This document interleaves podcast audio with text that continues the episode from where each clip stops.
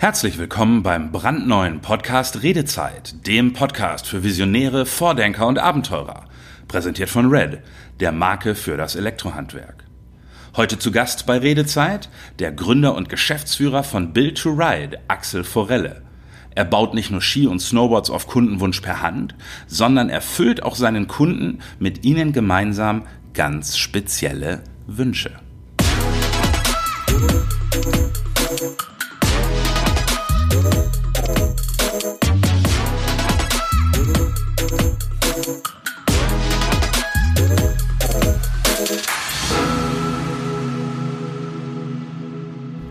Heute begrüße ich hier beim Podcast Redezeit Axel Forelle. Hallo Axel. Servus. Grüß Hi. Dich. Axel ist einer der beiden Geschäftsführer und Gründer von Build to Ride, einem Unternehmen, das nicht nur hochwertige Ski und Snowboards nach Kundenwunsch produziert, sondern dem Kunden auch die Möglichkeit gibt, das mit professioneller Unterstützung selber zu tun, in Form von zweitägigen Workshops, Seminaren und Teambuildings. Axel, ähm, bitte erzähl uns doch erstmal ganz oberflächlich und kurz, was man generell über Snowboards und Ski wissen muss, wenn man darüber nachdenkt, sich von euch ein Board machen zu lassen. Tendenziell muss man überhaupt kein Vorwissen mitbringen. Dafür machen wir diese Workshops, was nicht von Nachteil ist, wenn man wirklich ja, zwei Hände hat, die nicht beide links rum sind und nicht fünf Daumen dran sind. Ansonsten braucht man jetzt keinerlei Vorkenntnisse oder ja, technisches Wissen. Okay. Ich stelle mir vor, es wird ja so ein paar Va Variablen oder Parameter oder Komponenten geben, die man vielleicht schon irgendwie in ihrer Auswirkung auf das Fahren verstehen sollte, damit man weiß, was man haben will. Irgendwie hart, weich, äh, schnell, langsam. Also grundsätzlich bestimmt es dann auch schon mal der Skityp, also für welchen Skityp entscheide ich mich. Ich jetzt einen Ski, der für die Piste geeignet ist, möchte ich einen Ski, der dann eher als äh, Tourenski funktionieren soll oder einen reinen Upside-Ski. Die meisten okay. wollen dann tatsächlich immer irgendwie eine Mischung aus allem, um ja die größte Varianz herzustellen, aber sowas funktioniert leider nicht. Aber wir nehmen jeden Kunden auch bei der Hand und führen den dann auch durch unseren Online-Konfigurator. Und da werden schon mal so diese ersten, ich sage jetzt mal, Basisfragen beantwortet. Mhm. Und was sind so die zentralen Komponenten von einem Snowboard zum Beispiel? Also gibt es da so vier, fünf wichtige Fragestellungen oder Variablen? Wichtige Komponenten, also man muss die, die Technik also ein bisschen von den Voreigenschaften separieren, weil technisch haben wir, haben wir sehr, sehr viele Möglichkeiten und dazu braucht es äh, einiges an, an Hintergrundwissen, das dann von uns auch geliefert wird. Und äh, als solches ja, wird man da sehr, sehr gut durchgeführt. Mhm. Und, und was, was kostet ungefähr so ein Snowboard bei euch, wenn man das selber macht? Ja, das geht immer bei 690 Euro los und dann mhm. je nach Ausstattung und je nach äh, Kundenwunsch und nach Kundenausrichtung lässt sich sowas ersteigern.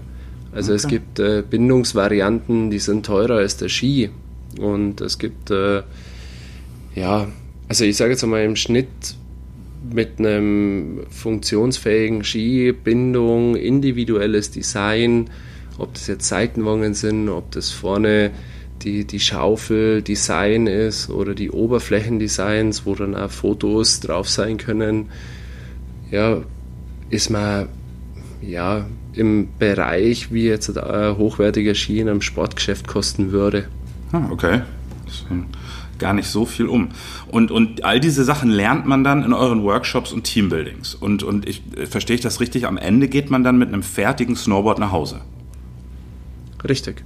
Hm. Das Ziel von so, einem, von so einem Workshop ist, seinen eigenen Ski, sein eigenes Snowboard, dann mit unserer Unterstützung und der kompletten, ja, dem, dem ganzen Umfang und all seiner Individualität umzusetzen.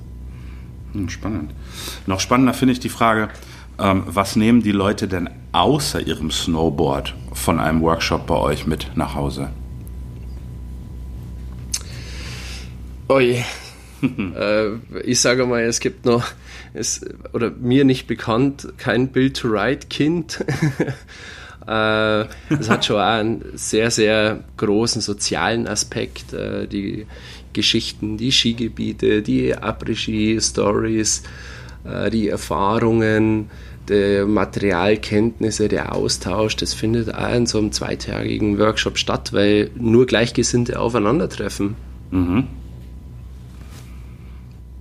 Ja, wenn, wenn ich Teambuildings durchführe, dann ist es für mich äh, oft immer wichtig, die Gruppe und auch so die einzelnen Personen irgendwie möglichst die ganze Zeit im Blick zu behalten, damit mir die gruppendynamischen Aspekte nicht äh, entgehen. Ich vermute mal, dass das wird bei dir ähnlich sein. Ähm, was sind denn das für Dinge, die dir so oft im Gedächtnis bleiben? Vor allem auch dann vielleicht für eine spätere Reflexion.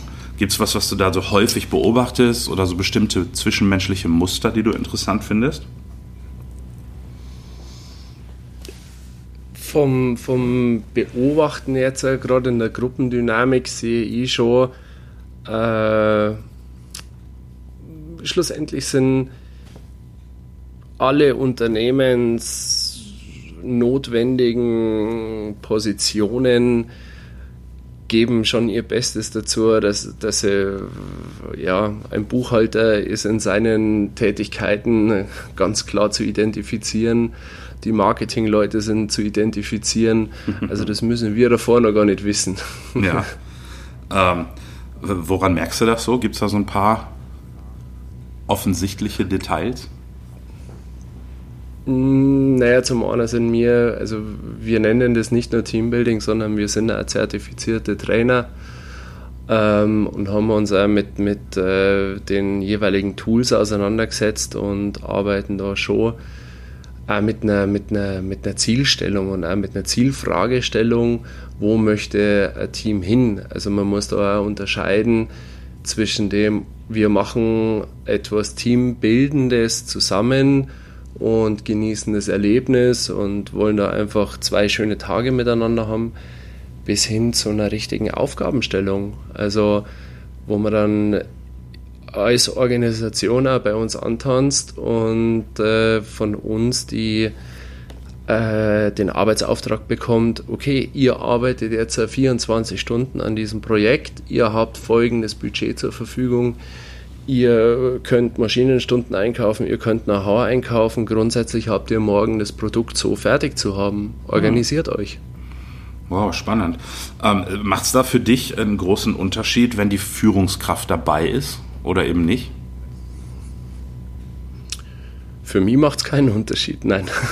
Und für die Gruppe so, wenn du das beobachtest, erkennst du, dass die Leute dann unterschiedlich handeln? Sowas äh, stellt sie dann schon einmal ein, ja. Mhm.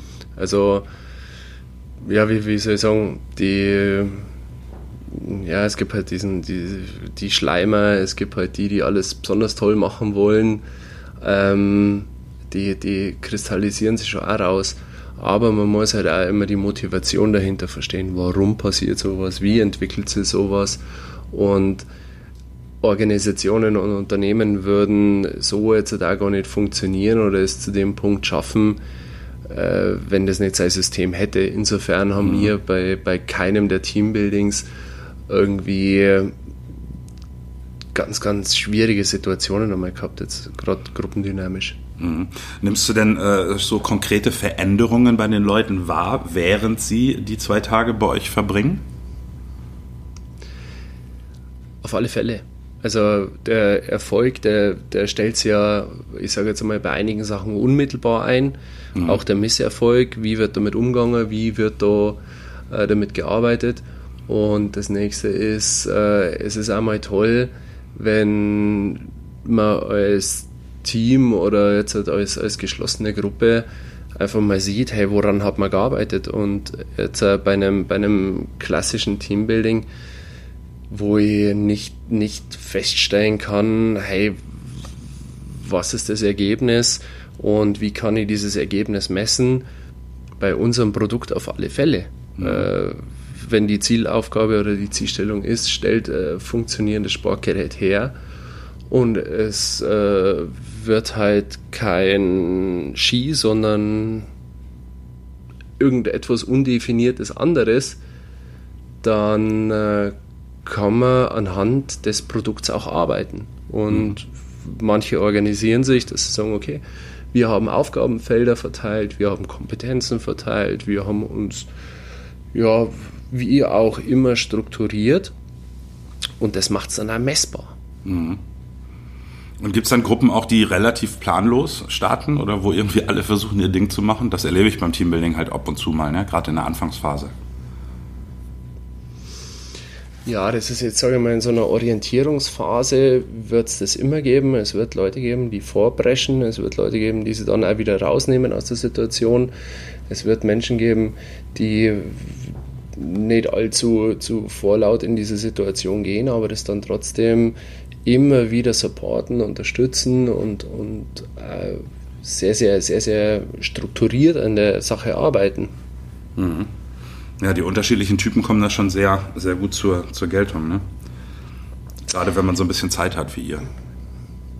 Also das ist wahnsinnig schön, weil äh, sich in, in diesen Konstellationen oft einmal sehr, sehr schöne äh, also, also Paare auch ergeben, die mal miteinander arbeiten müssen. Also wie funktioniert das, wenn einer jetzt das Design in der Hand hat, wie wird dieses Design dann technisch umgesetzt. Äh, mhm. Und, und das ist eine praktische Anwendung einer Organisation. Ja, absolut. In kurzer Zeit. Ja. Und wie du sagst, eben mit diesem direkten Feedback, ne, habe ich nach zwei Tagen das Ding in der Hand, funktioniert, ist es heile und sieht es gut aus. Mhm. Und nicht wie oft in den Firmen, wo man wochenlang in Excel irgendwas eintippt und dann am Ende, ja, habe ich halt eine volle Tabelle. Ja. ja, das manchmal. Ja. Okay, ähm, was ich dich auch fragen wollte, neben diesem, diesem spannenden Zugang zum Kundenkontakt über die Teambuildings, ähm, zeichnet euch ja noch was aus. Ähm, ihr seid, glaube ich, der erste und einzige Ski- und Snowboard-Hersteller, der so etwas wie einen Online-Konfigurator für Ski und Snowboards äh, anbietet. Also äh, fast wie bei so einem Autohersteller. Du, du hattest mir im Vorgespräch verraten, ähm, dass ihr damit auch so ein Rollout in Sportgeschäften plant. Kannst du uns ein bisschen was über diese Idee erzählen und, und wie sie entstanden ist? Die, die Entstehung ist, ist sehr, sehr simpel. Schlussendlich muss man, muss man überlegen, wo entwickelt sich der ganze Skisport hin, insbesondere jetzt, oder, oder der Wintersport, insbesondere der Skisport. Und das, das sind die Zahlen stagnierend. Und mhm. man muss äh, das Rad oder jeder muss das Rad nicht immer neu erfinden. Und da war der Ansatz, ich möchte mein, mein Lager nicht unendlich groß halten, jetzt äh, mit Vorhalten äh, an Skimodellen, die eventuell überhaupt nicht am Markt angenommen werden. Und wir hatten uns dahingehend Gedanken gemacht, wie schaffen wir es, diesen Online-Konfigurator, also alles, was bei so einem Autokonfigurator also zum Beispiel mhm. ähm, machbar ist und diese Möglichkeiten, dort redet man ja in Dimensionen 10 hoch 27 Möglichkeiten, die da, die da umgesetzt werden könnten. Ne? Ja. Und wenn wir mit, mit einer Individualität nach draußen gehen und diese Individualität versprechen, ist es für uns wahnsinnig schwer, dieses Produkt zu präsentieren. Und ja. gerade mit einem Nachhaltigkeitsgedanken, mit dem wir ansetzen und sagen, wir stellen keine Ski her, die wir danach wieder verschrotten, sondern wir stellen Ski her, die wirklich nur vom Kunden bestellt und in Auftrag gegeben werden, ist es, ist es nachhaltig. Und dazu die Komponente des stationären Handels mit, mit ins Boot zu nehmen, wo es, wo es darum geht, dass, dass der als Vertriebskanal ja auch von irgendetwas leben muss. Mhm haben wir gesagt, okay, wir stellen Exemplarski in Sportgeschäfte und verbinden das mit unserem Online-Konfigurator. Ja. Das heißt, die Leute können sich einerseits die Qualität wirklich haptisch erschließen und anfassen und gleichzeitig dann schauen, welche Möglichkeiten gibt es für die ganz persönlichen Träume. Cool. Exakt. Also die, die wirklich individuelle Umsetzung wie möchte ich meine Seite haben, wie möchte ich meine Oberfläche haben, wie soll die Bindung ausschauen, wo schiebe ich das Foto meiner Tochter, meiner mhm. Ehefrau, meiner Geliebten hin. Ja, ich habe im Internet gesehen, äh, ein bisschen gestalkt habe ich dich natürlich, dass Leute schon irgendwie Nudeln und ihre Unterhosen oder was da ver, vergossen haben. Habe ich das richtig verstanden? Wir haben schon das ein oder andere Experiment gemacht. Wir haben auch den einen oder anderen Kunden, der sich da einen Spaß draus macht, uns jedes Jahr mit einer neuen Herausforderung auch irgendwie äh, ja, zu belasten, mhm. was, was sehr, sehr viel Spaß macht, weil wir wahnsinnig viele Erfahrungen dadurch auch sammeln. Also wir hatten vom Solarpanel über Schlangenhaut, äh, wie du schon erwähntest, auch die Buchstabennudeln und die äh, Stringtanger und äh, echt bis hin zum Spoiler. Also Spoiler. ein Kunde, ja, ein Kunde hatte sich äh, in den Staaten einen Lamborghini bestellt, hat den dann auch nach äh, Deutschland importiert.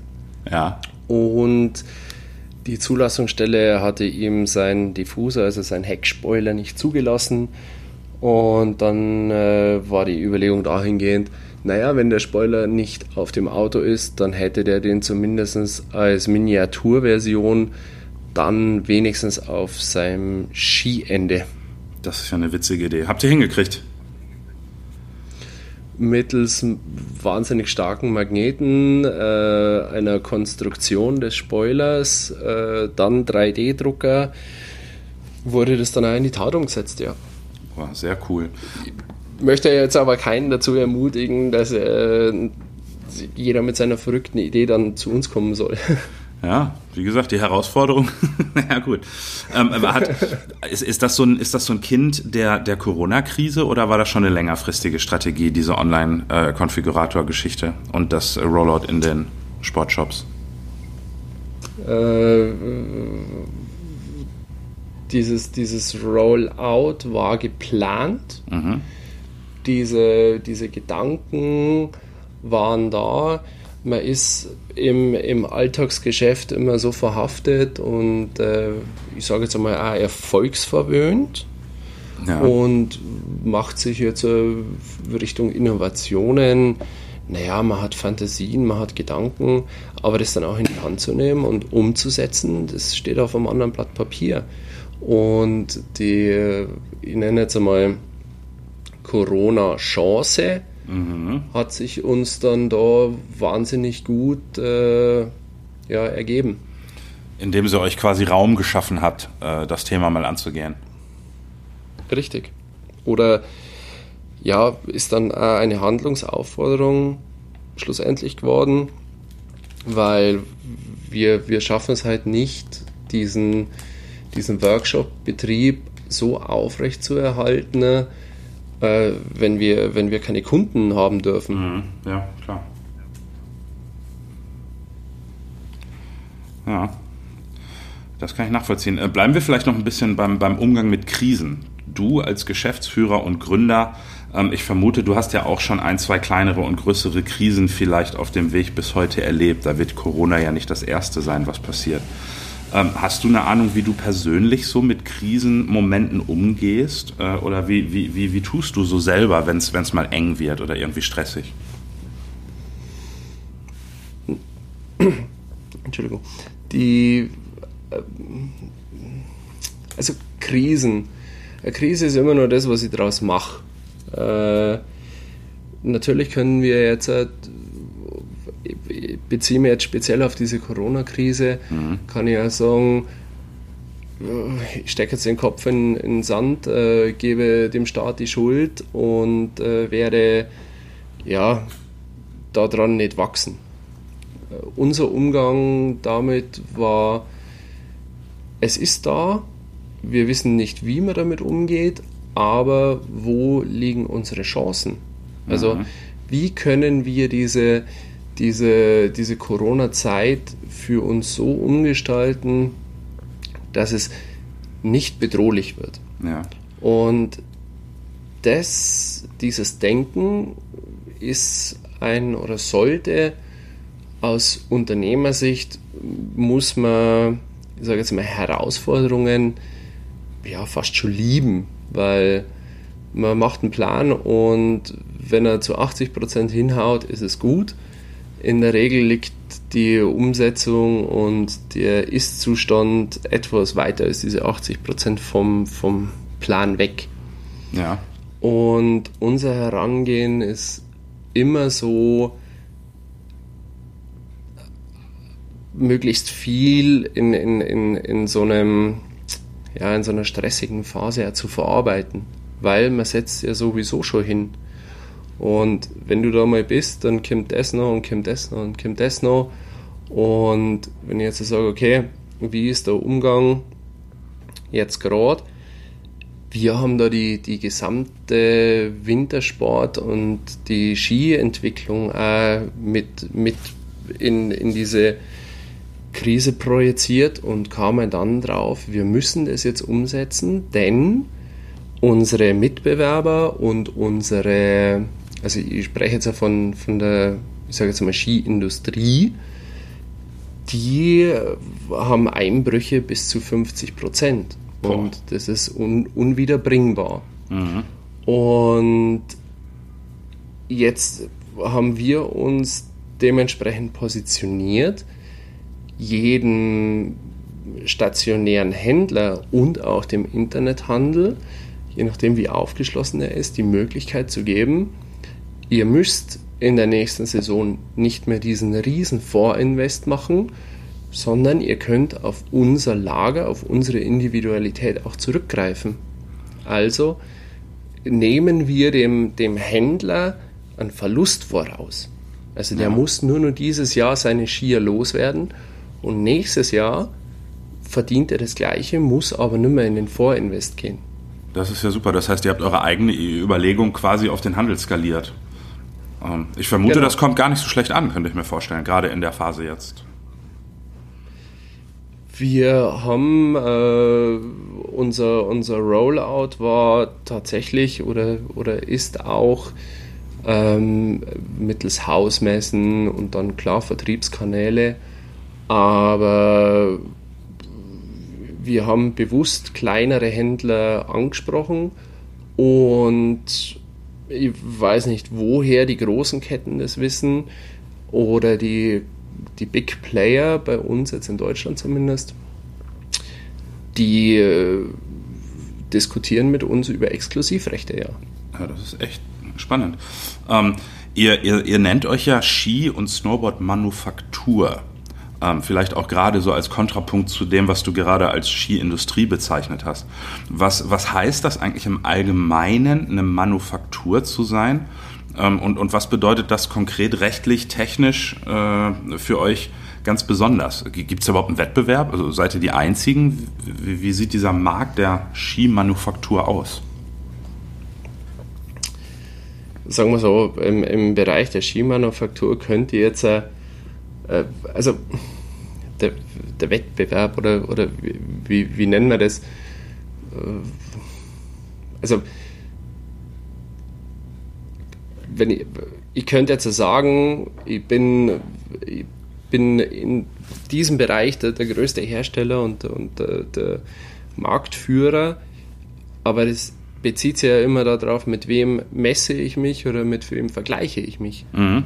Und äh, mein Ansatz, also uns gibt es nichts, wenn wir wissen, okay, wir sind jetzt halt die mit dem größten Marktanteil. Unser Ansatz ist halt, okay, es äh, geht mehr, unser Weg wird der richtige sein. Der Manu Manufakturgedanke schafft auch dieses, ja, dieses Regionale wieder. Also ich kenne den Hersteller, ich kann den Hersteller anrufen, wenn irgendwas ist, dann äh, sitzt da am Ende der, der, der Telefonleitung ein Mensch, mit dem ich mich unterhalten kann. Und wir wollen auch dieses, ja, dieses Güteversprechen auch wieder nach außen geben. Also diese, diese Handschlagqualität, dieses, ja, dafür auch verantwortlich sein. Also für dich heißt Manufaktur in erster Linie so den persönlichen, den echten persönlichen Kontakt zum Kunden zu halten.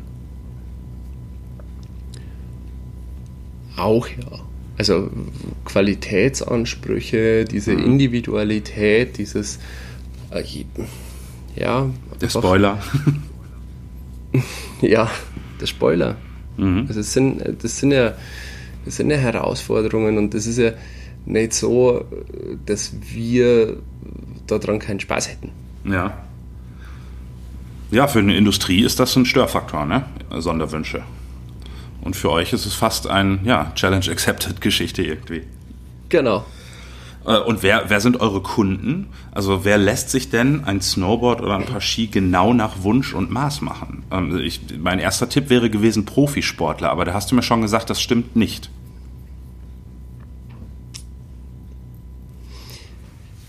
Wer ist es?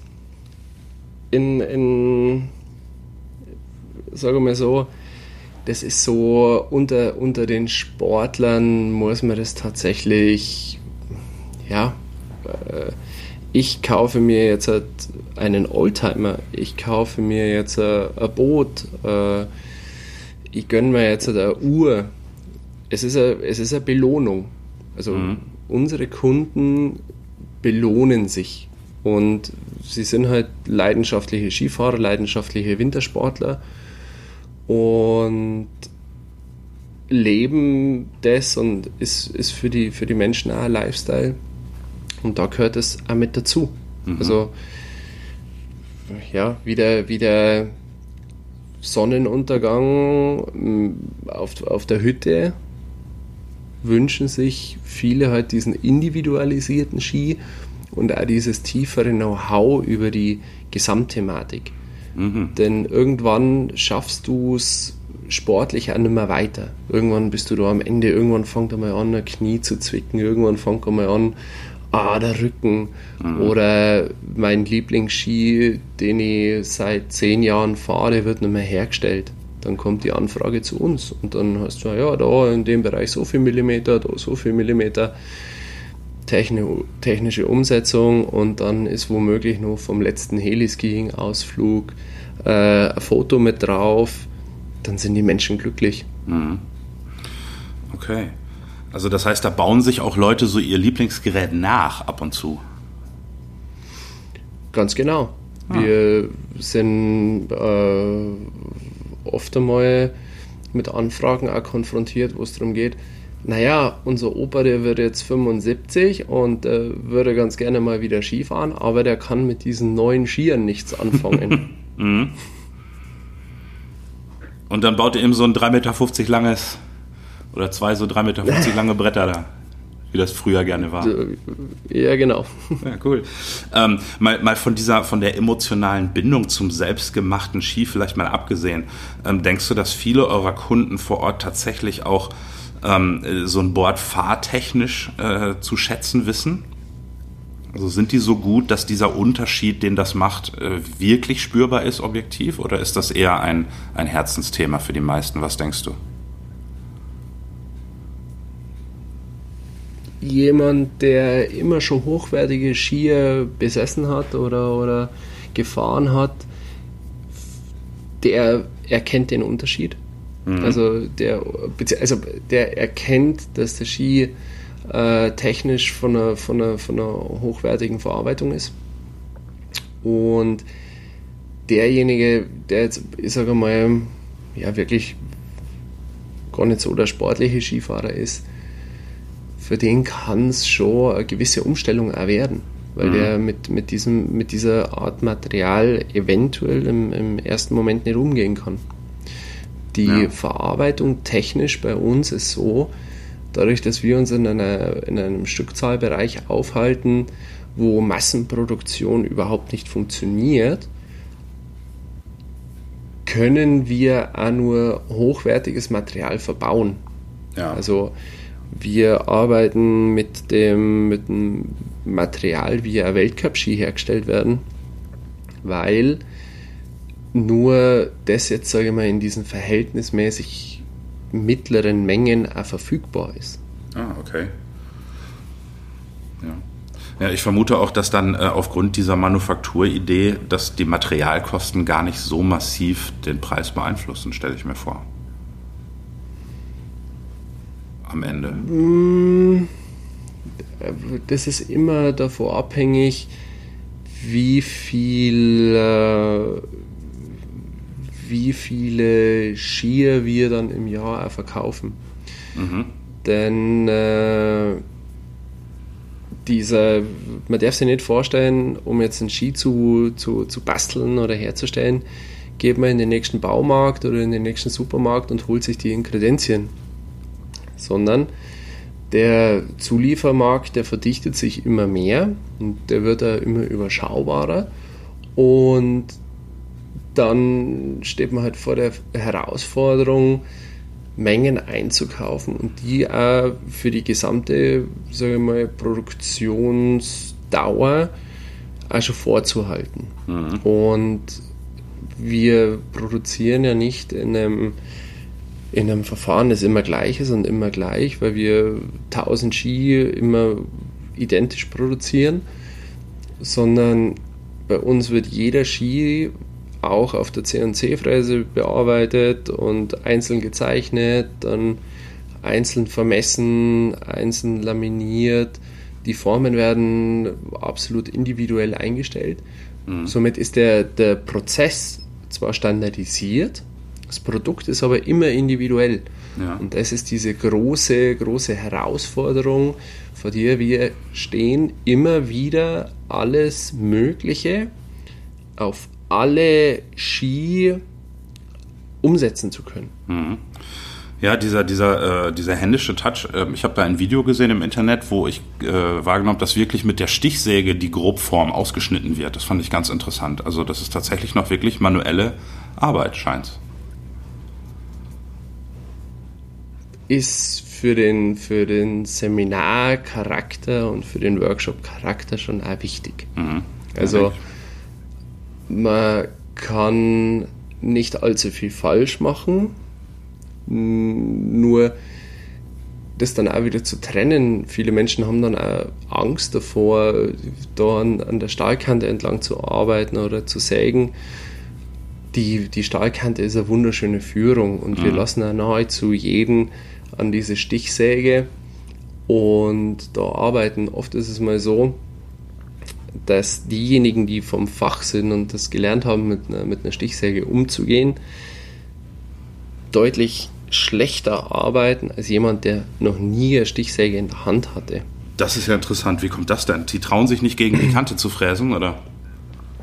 Das widerspricht jedem Handwerker, jedem akkuraten Handwerker, das so zu tun, ja. Mhm. es, man, man, schneidet nicht und lässt sich mit einer Stichsäge nicht an einer Stahlkante entlang führen. Okay, das heißt, ihr habt sogar für gestandene Handwerker noch ein bisschen Entwicklungspotenzial. Und wenn es auch nur Challenge, ja. Das ist ja voll cool. Habt ihr denn sowas wie ein, äh, wie ein Wachstumsziel? Also ist irgendwie eine richtige, in Anführungsstrichen, Fabrik mal ein Thema? Oder, oder habt ihr sowas wie einen Zehn-Jahres-Plan? Hm, natürlich habe ich einen Zehn-Jahres-Plan. Ähm, Und ist da Skalierung ein Thema oder ganz grob? Skalierung, ich würde ein bisschen, also lieber gerne noch mehr Skifahren gehen. Hm. Ähm, und je mehr Kunden wir haben, desto schwieriger wird es dann auch, äh, dass ich wieder zum Skifahren komme. Äh, Spaß beiseite, die, die, die interessante Frage ist, musst du so viel Wachstum immer generieren und musst du so viel Wachstum haben. Wir haben uns mit einer, mit einer Produktionszahl sehr, sehr gut eingestellt. Äh, es ist möglich, in alle Richtungen auszureißen. Also Corona bricht uns nicht das Genick. Mhm. Wenn äh, die Display-Aktion anläuft, dann muss ich immer noch keine große Fabrikhalle hinstellen sondern ich schaffe es, dass ich meine Mitarbeiter, meine Angestellten durch die Phase durchbringe, egal durch welche. Und an, an manchen Zeiten wird es Spitzen geben. Ansonsten versuchen wir den, den Betrieb sehr gleichbleibend zu haben. Und wenn es es irgendwie ergibt oder entwickelt, werden wir eher nochmal Richtung, Richtung Work-Life-Balance arbeiten. Also unseren, unseren Mitarbeitern andere Benefits geben, als jetzt nur dieses äh, ja, Arbeiten. Hm. Ja, ungewöhnlich, ne? Das ist äh, was, wo, wo ich selten höre, dass Leute sagen, nee, ich, eigentlich reicht das, wir sind zufrieden so, wie es ist. Ähm, häufig steht ja dieser Gedanke mehr, mehr, mehr, höher, schneller, weiter im Fokus. Finde ich sehr sympathisch. Mm, danke. Aber also das, deswegen auch diese, diese provokante Aussage, eigentlich möchte ich mehr Skifahren gehen. Mhm. Ja, ich verstehe so, schon. Wir haben dieses, wir haben, äh, ich lebe hier in, in Garmisch, äh, wenn ich, wenn ich aufstehe, sehe die Deutschlands höchsten Berg, die Zugspitze äh, und es blutet mir das Herz, wenn es neu geschneit hat und ich arbeiten gehen muss. Mhm. Und das ist auch als, als Arbeitgeber das so hinzubringen, dass man meinetwegen mit den Angestellten morgens Skifahren geht und am Nachmittag vielleicht einmal ein bisschen länger in der Werkstatt steht oder abends dann in der Werkstatt steht, aber das muss schon ein zentraler Punkt sein. Ja. Ja, das stelle ich mir auch so ein bisschen als Ambivalenz vor, weil ich könnte mir vorstellen, dass viele Kunden auch eher zum Winter hin Interesse daran haben, sich einen äh, Ski zu machen. Ich weiß nicht, steht ihr da im Juli mal mit einer Gruppe und baut ein Snowboard? Äh, gibt's, ja.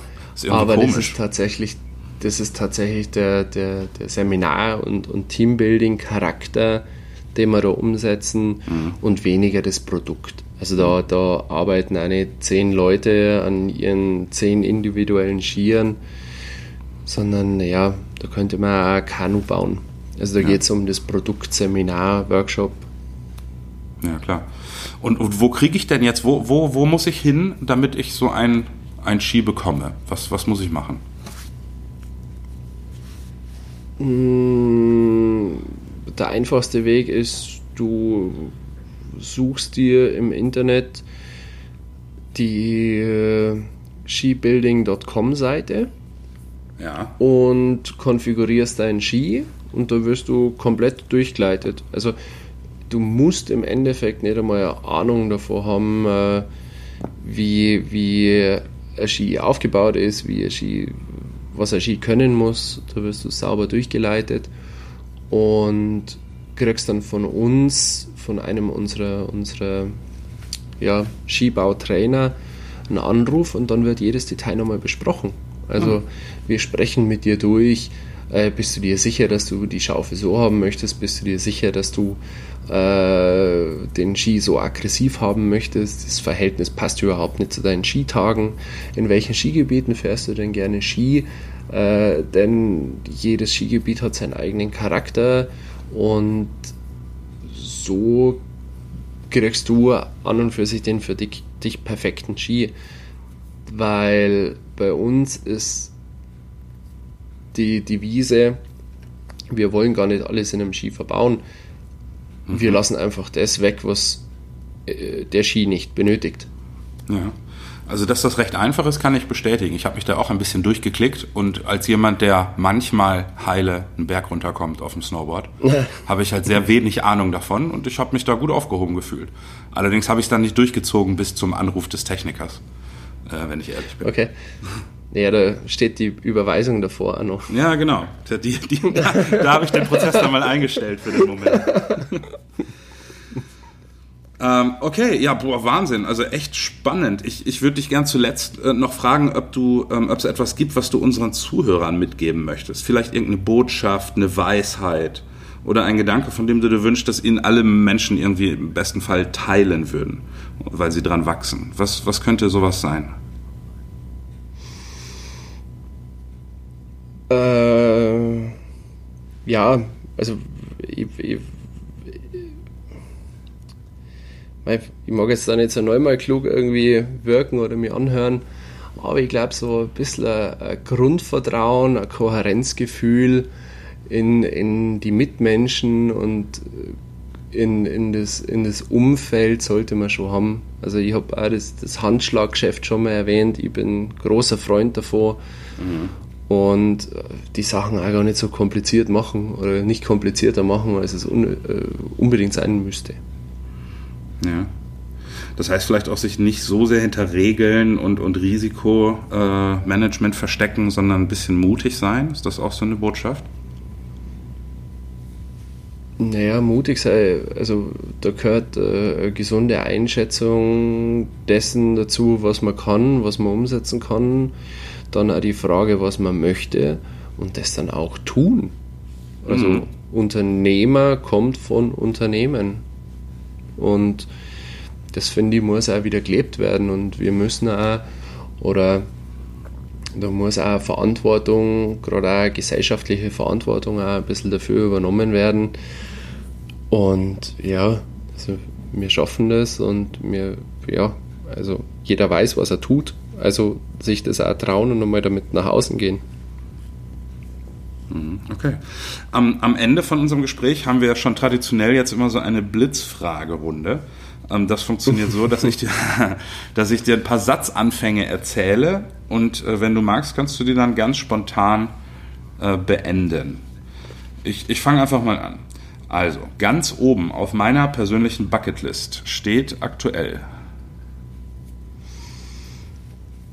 Oh, Freeriden äh, in Kanada und danach mit dem Auto an den Strand fahren und dann eine Runde Windsurfen gehen. Boah, coole Idee. Meine sinnloseste Konsumentscheidung der letzten Jahre war. Eine Drohne. Okay. Sofort kaputt gemacht äh, oder, oder, nicht mehr mitgespielt? Entschuldigung. Äh, ja, ich habe diese, diese äh, Drohne ausgepackt, habe sie äh, zum Laufen gebracht, habe sie angeschalten. Das Trimgerät war auf äh, Steigen, habe das Ding angeschalten, das Ding ist gegen die Decke geflogen, ist von der Decke gefallen und war dann am Boden. also ich, also ich glaube langsam, das ist ein Geschäftsmodell. Ich habe mit meiner Drohne ganz genau das gleiche gemacht. Und ich habe das auch schon mhm. von ein, zwei Leuten gehört. Ja, okay. Spannend. Ähm, Aber ich bereue es nicht. Ja, es waren schöne sieben Sekunden. schöne sieben Sekunden. Eine Jugendsünde, für die ich nie erwischt wurde. Wir hatten versucht, meinen Bruder als Geschoss mit einem Katapult über am Bach zu äh, schießen. Und äh, ich glaube, die Geschichte ist bis heute nirgendwo aufgetaucht. Denn äh, meine, meine Eltern die waren nicht ganz stolz auf mich. Und mein Bruder hat bis jetzt auch die Klappe gehalten, ja. Okay, das, das lässt ja den Rückschluss zu, dass ihm auch nicht so furchtbar viel passiert ist. Sonst hätte die Mama das wahrscheinlich gemerkt. Naja, wir haben äh, den, den, den Bruder, das war damals mein, mein bester Freund und ich, wir haben äh, mit zwei Expander versucht, den von einer Seite des Flusses auf mhm. die andere Seite des Flusses zu schießen.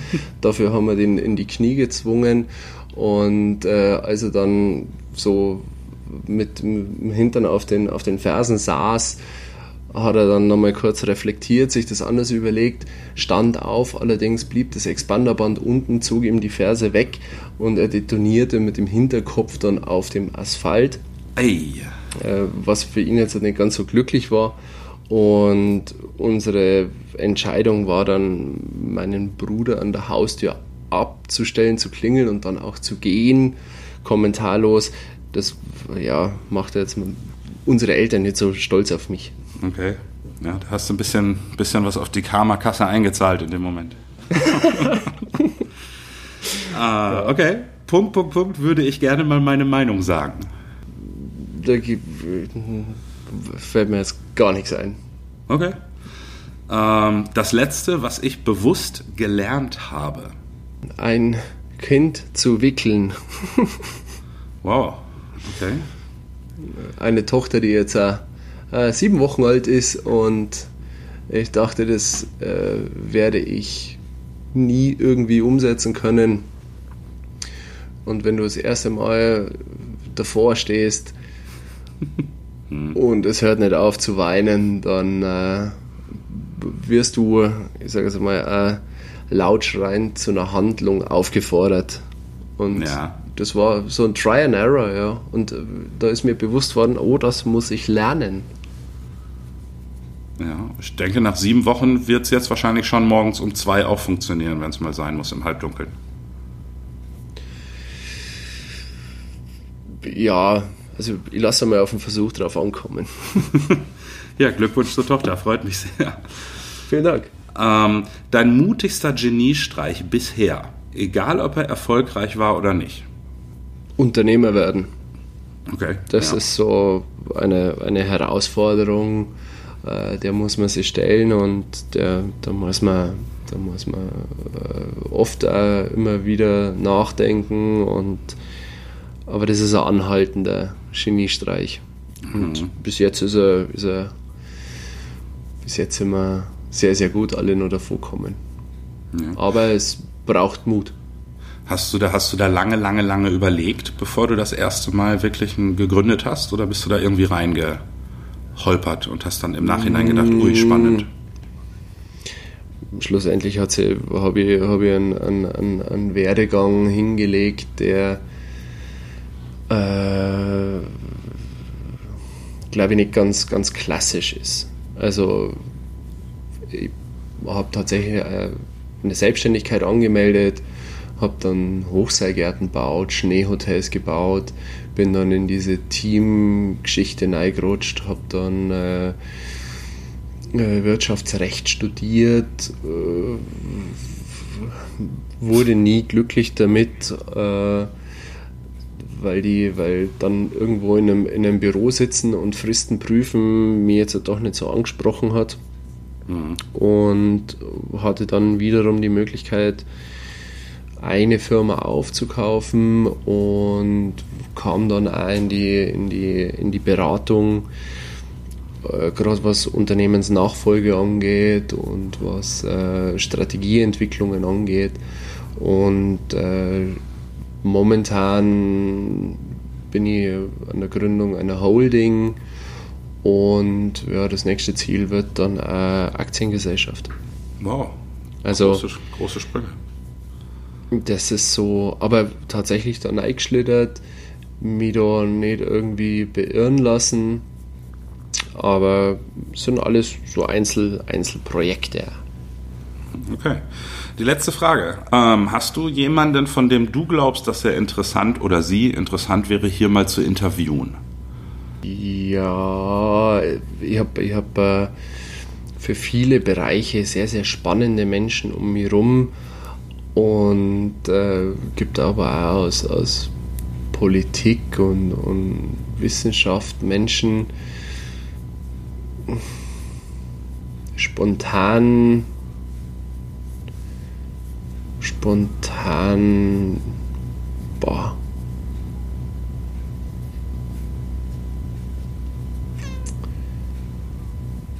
Nee, kann ich Hm? so auch nicht beantworten. Sorry. Also Ja, gar kein- das gar ist, kein Problem. Weil ich, Gar kein Problem. Ja. Deswegen heißt es ja spontane Frage, weil manchmal kommt keine Antwort. Gar nicht so schlimm. Ja, äh, die Zeit ist schon zu Ende. Herzlichen Dank dir, Axel, für diese super unterhaltsame und spannende Reise durch für mich eine ganz, ganz neue Idee, ähm, nämlich dieser Mitmachwerkstatt für Ski- und Snowboard-Enthusiasten. Ich, ich bin sicher, wir haben ein paar Leute neugierig machen können, wie es in der Werkstatt von Build to Ride zugeht. Und ja, ich fand es auch sehr spannend. Herzlichen Dank, Axel. Danke dir. Ich freue mich auch sehr. Vielen Dank für deine Zeit, für dein Interview. Und ja, hoffe, dass wir den einen oder anderen da auch was mit auf den Weg geben können. Ja, könnte ich mir gut vorstellen. Euer Mirko sagt Danke und bis zum nächsten Mal bei Redezeit, dem Podcast für Visionäre, Vordenker und Abenteurer von Red, der Marke für das Elektrohandwerk.